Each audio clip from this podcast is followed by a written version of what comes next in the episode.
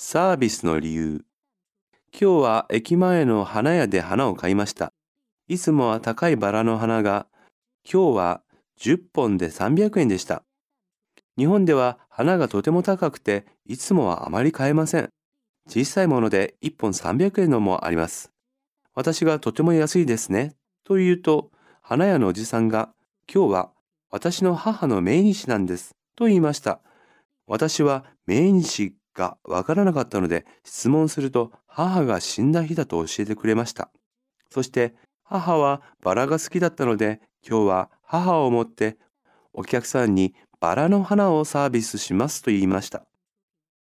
私はなんだか母にこのことを話したくなったので久しぶりに母に手紙を書きました。バラ